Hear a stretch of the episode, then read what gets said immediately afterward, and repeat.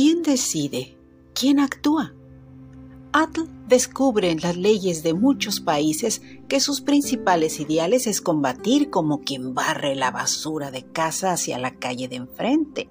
Al mismo tiempo comprende que cuando la basura se destroza en el espacio, deja de ser de alguien en particular y se convierte en problema de todos. Descubre que es muy parecido a lo señalado por el inglés que se llama Ray, y entonces recuerda que él describe en el Acuerdo de París una luz que ilumina el sendero de sus investigaciones. Entonces de nuevo le pide a una de esas inteligencias activas en las redes que muestre información al respecto y ella le contesta, o él, eso no lo sabemos. No es una entidad con género específico, al menos que interrogue a un robot humanoide, pero no es necesario y tampoco está a su alcance. La inteligencia artificial explica.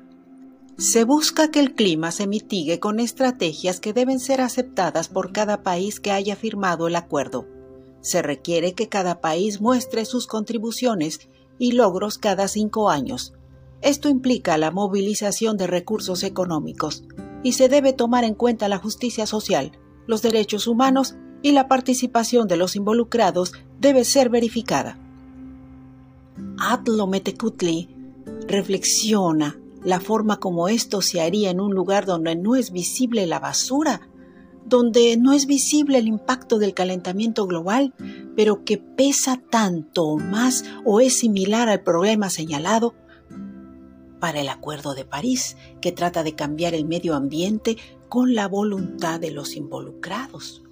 Mientras eso sucede, Acbe descubre que lo mejor que podría hacer es mandar fotografías reales de lo que sucede en ese espacio convulso y complejo. Entonces se concentra y envía un mensaje a su amiga con la esperanza de ser intuida por ella. Adl, Busca si alguien le ha tomado fotografías a la basura espacial, fotografías reales, en tiempo real. Esto sería maravilloso. Tal parece que aún sin escuchar a su amiga joviana, Atl sigue de alguna forma sus pasos a través de la computadora y descubre que el robot Ingenuity logró hacer tomas directas en su camino hacia Marte seguimos adelante.